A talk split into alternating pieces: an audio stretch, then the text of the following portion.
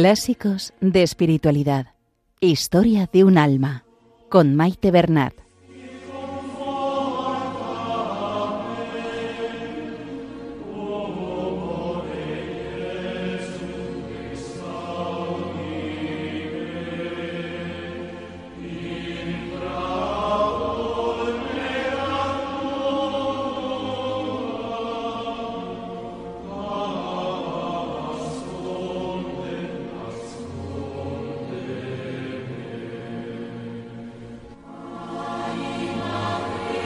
Un saludo a todos los oyentes de Radio María y bienvenidos al programa Clásicos de Espiritualidad.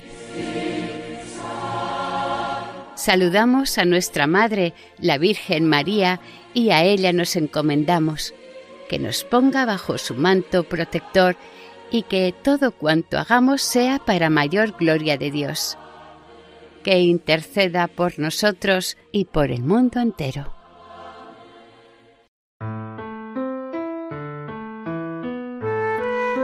Continuamos la lectura del capítulo 6 de Historia de un alma, manuscritos autobiográficos de Santa Teresita de Lisieux.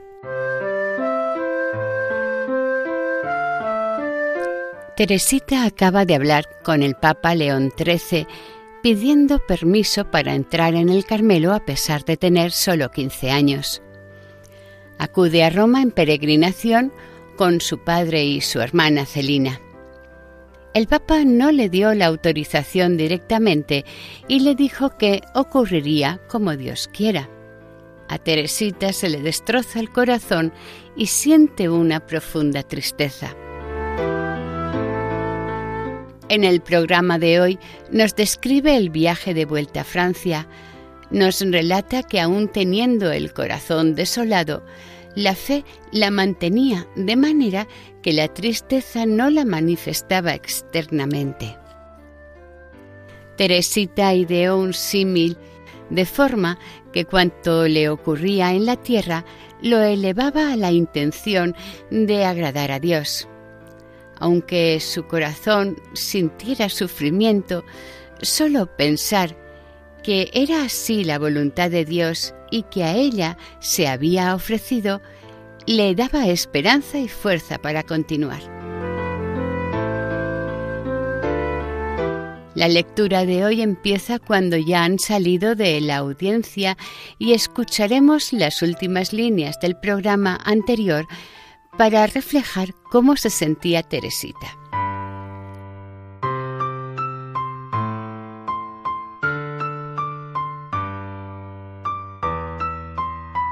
Comenzamos la lectura. Continuación del capítulo 6 de Historia de un alma, titulado El viaje a Roma. Seguimos con el final del punto 5, audiencia con León XIII.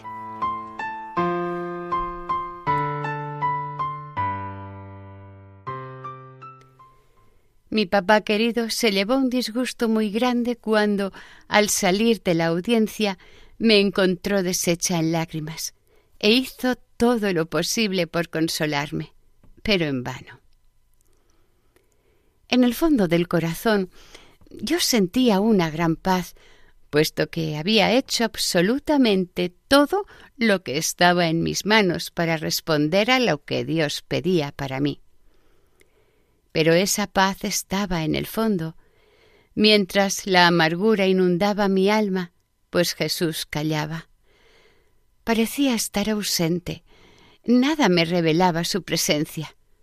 Tampoco aquel día el sol se atrevió a brillar, y el hermoso cielo de Italia, cargado de oscuros nubarrones, no cesó de llorar conmigo. Todo había terminado. El viaje no tenía ya el menor atractivo para mí, pues mi objetivo había fracasado.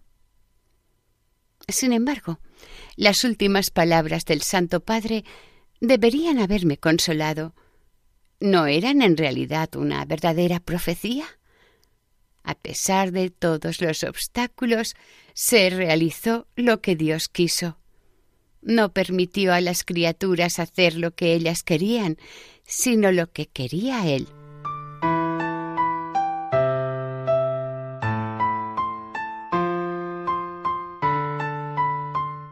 Desde hacía algún tiempo me había ofrecido al niño Jesús para ser su juguetito. Le había dicho que no me tratase como a uno de esos juguetes caros que los niños se contentan con mirar sin atreverse a tocarlos, sino como una pelotita sin valor, que pudiera tirar al suelo o golpear con el pie o agujerear o dejarla en un rincón, o bien, si le apetecía, estrecharla contra su corazón. En una palabra, quería divertir al niño Jesús, agradarle, entregarme a sus caprichos infantiles. Y él había escuchado mi oración. En Roma Jesús agujereó su juguetito. Quería ver lo que había dentro, y luego, una vez que lo vio, satisfecho de su descubrimiento, dejó caer su pelotita y se quedó dormido. ¿Y qué hizo mientras dormía dulcemente? ¿Y qué fue de la pelotita abandonada? Jesús soñó que seguía divirtiéndose con su juguete, tirándolo y cogiéndolo una y otra vez, y luego que, después de haberlo echado a rodar muy lejos, lo estrechaba contra su corazón sin dejarlo alejarse ya nunca más de su manita. Imagínate, madre querida, lo triste que se sentiría la pelotita al verse tirada por el suelo. Sin embargo, no dejé de esperar contra toda esperanza. Unos días después de la audiencia con el Santo Padre, papá fue a visitar al hermano Simeón y encontró allí al señor Reveroní, que se mostró muy amable. Papá le reprochó jovialmente que no me hubiese ayudado en mi difícil empresa y luego le contó la historia de su reina al hermano Simeón. El venerable anciano escuchó su relato con gran interés, tomó incluso algunas notas y dijo emocionado Estas cosas no se ven en Italia. Creo que aquella entrevista causó muy buena impresión al señor Reveroní, que a partir de entonces no dejó de darme muestras de que por fin estaba convencido de mi vocación.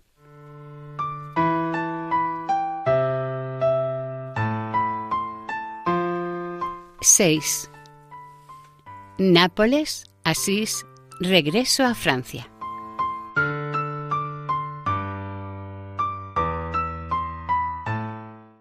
Al día siguiente de la memorable jornada, tuvimos que salir de madrugada para Nápoles y Pompeya. El Vesubio, en nuestro honor, no dejó de meter ruido en todo el día, dejando escapar entre sus cañonazos una espesa columna de humo. Las huellas que ha dejado en las ruinas de Pompeya son horribles y muestran el poder de Dios que mira a la tierra y la hace temblar, toca los montes y humean. Me hubiera gustado pasearme sola por entre las ruinas y meditar en la fragilidad de las realidades humanas, pero la cantidad de viajeros quitaba a la ciudad destruida buena parte de su melancólico encanto. En Nápoles fue todo lo contrario. La gran cantidad de coches de dos caballos hizo que resultara espléndido nuestro paseo al monasterio de San Martín, situado en la cima de una alta colina que dominaba toda la ciudad. Lamentablemente, los caballos que nos conducían se desbocaban a cada paso y más de una vez creí llegada mi última hora. Por más que el cochero repetía continuamente la palabra mágica de los conductores italianos, a pipó, a pipó, los pobres caballos estaban empeñados en volcar el coche. Por fin, gracias a la protección de nuestros ángeles de la guarda, llegamos a nuestro magnífico hotel. A lo largo de nuestro viaje nos alojamos en hoteles principescos.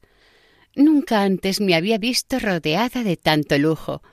Y aquí sí que cabe decir que la riqueza no hace la felicidad, pues yo me habría sentido mucho más feliz bajo un techo de paja con la esperanza del Carmelo que entre artesonados de oro, escaleras de mármol blanco y tapices de seda, con amargura en el corazón. Comprendí bien que la alegría no se halla en las cosas que nos rodean, sino en lo más íntimo de nuestra alma se la puede poseer lo mismo en una prisión que en un palacio. La prueba está en que yo soy más feliz en el Carmelo, aun en medio de mis sufrimientos interiores y exteriores, que entonces en el mundo, rodeada de las comodidades de la vida y, sobre todo, de la ternura del hogar paterno.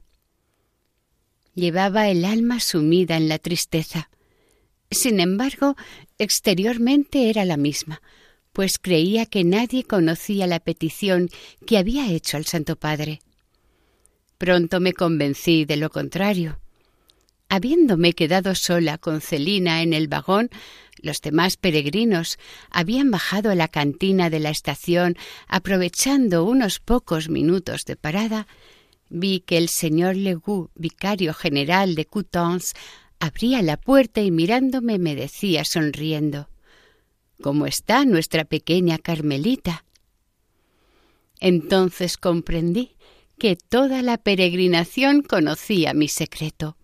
Gracias a Dios nadie me habló sobre ello, pero por la simpatía con que me miraban me di cuenta de que mi petición no les había producido mala impresión, sino todo lo contrario.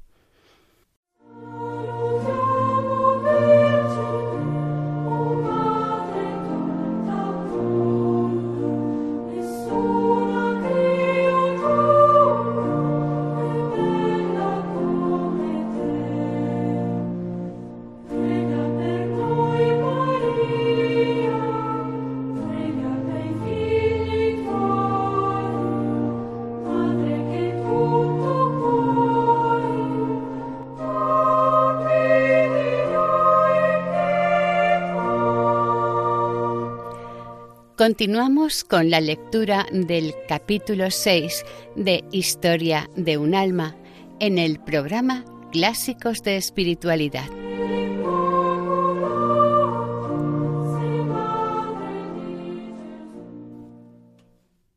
En la pequeña ciudad de Asís tuve ocasión de subir al coche del señor Reveroní, un honor que no le fue concedido a ninguna dama durante todo el viaje.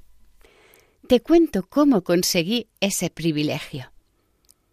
Después de visitar los lugares impregnados por el aroma de las virtudes de San Francisco y Santa Clara, terminamos en el monasterio de Santa Inés, hermana de Santa Clara. Yo había estado contemplando a mis anchas la cabeza de la santa y cuando me retiraba, una de las últimas, me di cuenta de que había perdido el cinturón lo busqué en medio de la muchedumbre. Un sacerdote se compadeció de mí y me ayudó. Pero después de habérmelo encontrado, le vi alejarse y yo me quedé sola buscando, pues aunque tenía el cinturón, no me lo podía poner, pues faltaba la hebilla. Por fin la vi brillar en un rincón. Cogerla y ajustarla al cinturón no me llevó mucho tiempo pero todo el trabajo anterior sí que me lo había llevado. Así que me quedé de una pieza al ver que estaba sola al salir de la iglesia. Todos los coches, y eran muchos, habían desaparecido, excepto el del señor Reveroní. ¿Qué decisión tomar? echar a correr detrás de los coches que ya no se veían, exponiéndome a perder el tren con la consiguiente preocupación de mi querido papá, o bien pedir un sitio en la calesa del señor Reveroní. Me decidí por esta última solución. Con la mayor amabilidad y lo menos apurada que pude, a pesar de mi apuro, le expuse mi crítica situación y lo puse a él mismo en un apuro, pues su coche iba lleno de los más distinguidos caballeros de la peregrinación, imposible encontrar una plaza libre. pero un caballero muy galante se apresuró a bajar. Me hizo ocupar su asiento y se puso él modestamente al lado del cochero. Parecía una ardilla atrapada en un cepo y estaba muy lejos de encontrarme a gusto, rodeada de todos aquellos personajes ilustres y sobre todo del más temible de todos ellos frente al cual iba sentada. Sin embargo, estuvo muy amable conmigo, interrumpiendo de vez en cuando su conversación con los caballeros para hablarme del Carmelo. Antes de llegar a la estación todos aquellos grandes personajes sacaron sus grandes monederos para dar una propina al cochero, que ya estaba pagado. Yo hice lo mismo y saqué mi diminuto monedero. Pero el señor Reveroní no me permitió sacar mis preciosas moneditas y prefirió dar él una grande de las suyas por los dos. En otra ocasión volví a encontrarme a su lado en el ómnibus estuvo más amable todavía y me prometió hacer todo lo que pudiera para que entrase en el Carmelo.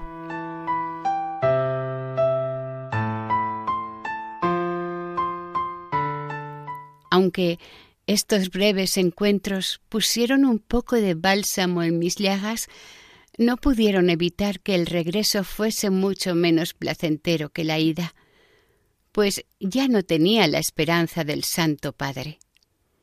No encontraba ayuda alguna en la tierra que me parecía un desierto agostado y sin agua. Solo en Dios tenía puesta toda mi esperanza. Acababa de conocer por experiencia que vale más recurrir a Él que a sus santos. La tristeza de mi alma no fue obstáculo para que pusiese un gran interés en los santos lugares que visitábamos. En Florencia tuve la dicha de contemplar a Santa María Magdalena de Pachis, colocada en medio del coro de las carmelitas que nos abrieron la reja. Como no sabíamos que íbamos a disfrutar de tal privilegio y muchas personas deseaban hacer tocar sus rosarios en el sepulcro de la Santa, no había nadie más que yo que pudiese pasar la mano por entre la reja que nos separaba de él. Por eso todos me traían sus rosarios y yo me sentía muy orgullosa de mi oficio. Siempre tenía que encontrar la forma de tocarlo todo.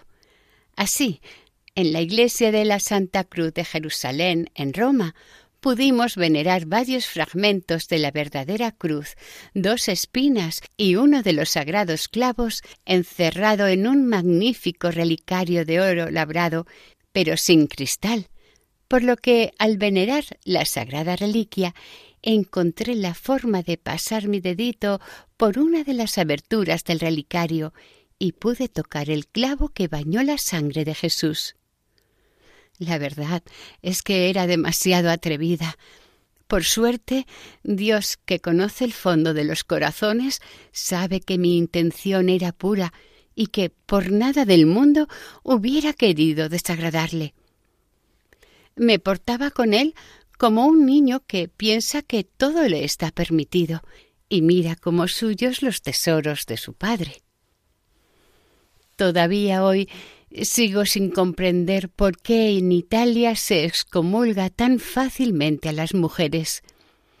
A cada paso nos decían no entréis aquí, no entréis allá, que quedaréis excomulgadas.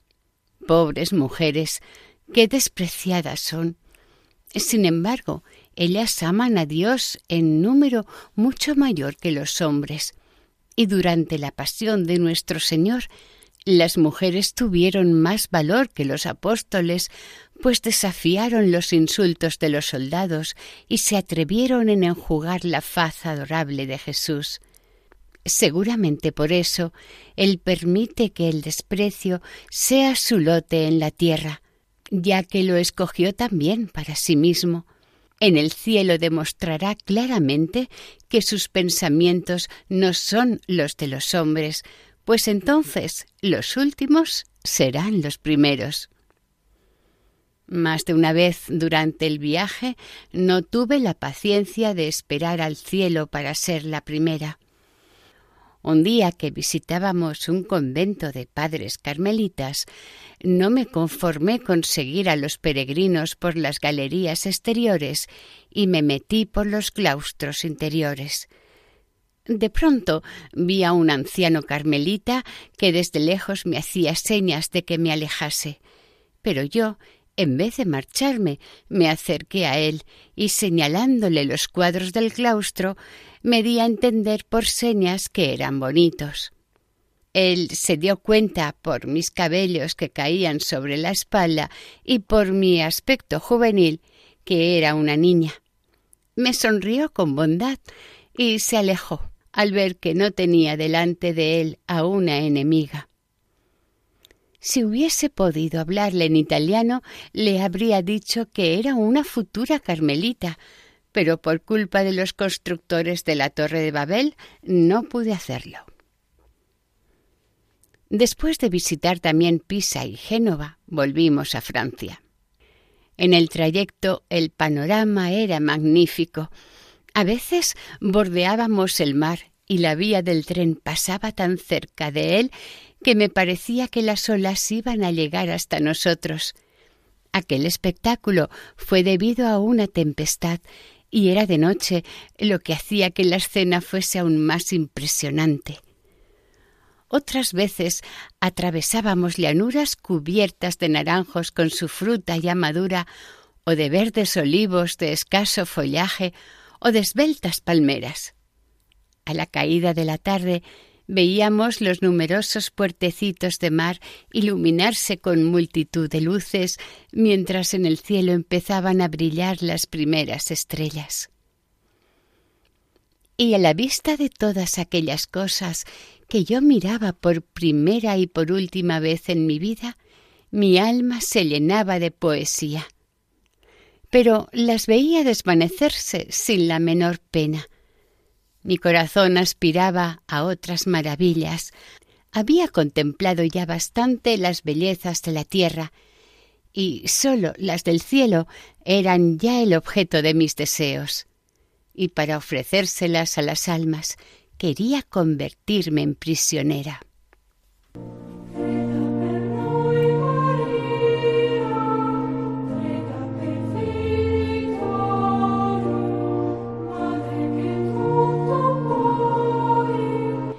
Y hasta aquí el programa de hoy. Continuaremos la semana que viene, si Dios quiere, con el capítulo 6. Para ponerse en contacto con el programa, nuestra dirección de correo electrónico es clásicos de espiritualidad Pueden volver a escuchar el programa e incluso descargarlo en la sección de podcast de la página web de Radio María. Si desean adquirir el programa, pueden llamar al 91 8 22 80 10. Que el Señor y la Virgen les bendigan.